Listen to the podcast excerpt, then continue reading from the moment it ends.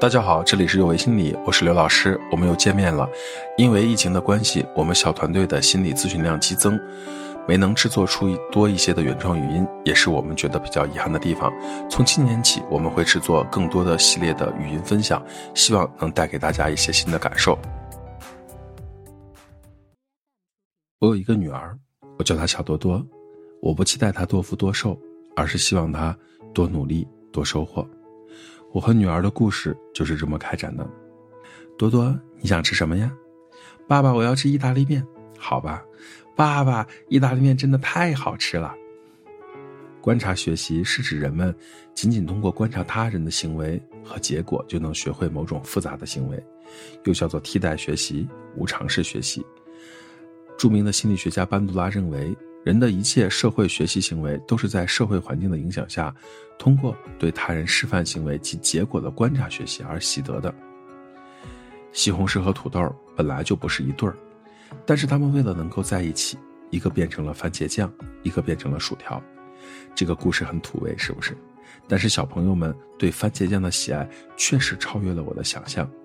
最近听到。见到的番茄酱美食分别是，我老婆给女儿小多多制作的黄瓜条蘸番茄酱，我同学给自己孩子制作的番茄酱拌米饭。哎，这肚子野的。这两位妈妈的神操作拓宽了我对番茄酱的认识。毕竟在我的认识里，番茄酱不是应该配薯条吗？或者西红柿炒土豆丝也行，再洋气点西班牙红烩牛肉也行。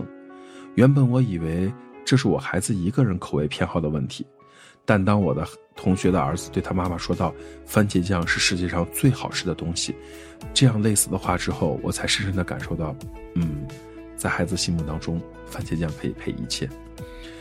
大学期间在快餐店打工，第一次带二姨夫和二姨妈吃炸薯条的时候，他们还带着我的小侄子，小侄子吃了两根薯条配番茄酱，眼睛都亮了，二姨妈还说。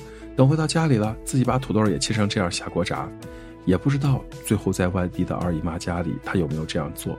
但是薯条这种食物，抛开健康的因素，算是大多数人类都不排斥的小吃了。第一次带女儿吃番茄酱，因为一时好奇，我在吃薯条的时候，女孩一直在看着我，我尝试着给她吃了一点点带番茄味道的薯条，算是打开了我们家薯条小妹妹的新宝藏。至于我为什么喜欢吃薯条，理由很充分。对于我们这代人而言，小的时候薯条和汉堡是童年美好的记忆，一般都伴随着生日、儿童节、新年这样的日子才有机会吃到。我女儿在吃炸薯条的时候，吃的最多的是番茄酱，也因为番茄酱，她喜欢上了意大利面，理由是意大利面是西红柿味道的。我脑补的对白是西红柿炒鸡蛋。西红柿鸡蛋面也是西红柿味道的，也没有见你天天吃啊，但是也只敢在心里小小的嘀咕一下。当然，小朋友吃的意大利面一定是要切得很碎，方便小朋友吃的，而且我会希望他多嚼一会儿。我平均每两周带孩子吃一次意大利面，即使这样，他的记忆也是深刻的。小朋友对新颖事物的学习能力是很强的。带他去小红帽餐厅吃意大利面，吃过两三次的时候，他会主动的跟我说：“我要宝宝椅。”我要儿童餐具，爸爸还有围兜。在家里不太使用叉子的他，会主动的要求使用叉子。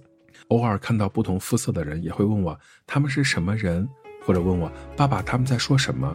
从刚开始的不敢看，到很好奇的看，再到和外国人合影，我也不知道什么时候起，他就变得这么自来熟了。这种社会化的观察学习，对于这个阶段的孩子的成长还是有很多好处的。观察学习也是这个阶段孩子非常棒的学习形式。我不能用一个清晰的概念告诉一个快三岁的孩子什么叫做外国人，但是我可以提醒孩子观察我们见到的那些和我们不同肤色的人，但是我可以提醒孩子观察我们和见到的那些不同肤色的人眼睛和头发的颜色不太一样。有时，他看到和我们不同肤色的人，用英文简短交流之后，会问我：“爸爸，你们在做什么？”我没有办法让一个特别小的孩子理解英语交流是怎么一件事儿，但是我可以告诉孩子们，我在用他们听得懂的方式跟他们说话，并引导孩子：“你长大了想不想像爸爸一样，用他们听得懂的方式跟他们说话？”对于一个小孩子而言，把成人的概念和道理用他们听得懂的语言说给他们听，这就是有智慧的言传身教。伴随着孩子成长的过程，教育孩子的过程，像是一个不断升级打怪的过程，也像是一个不断更新数据库的过程。因为发展和变化是伴随人一生的过程，没有最佳的方案。作为父母，去观察孩子，为孩子创造一定的观察学习条件，灵活的调整亲子策略，这就是这个阶段我努力摸索出来的方法。大家好，这里是有为心理，我是刘刚刘老师。虽然我们只是心理学界的一棵小树苗，但是我们努力做到我们的最好，用真诚的态度、客观专业的方式，向每一位愿意关注我们的人分享一切你想知道而我们又恰好了解的心理学知识。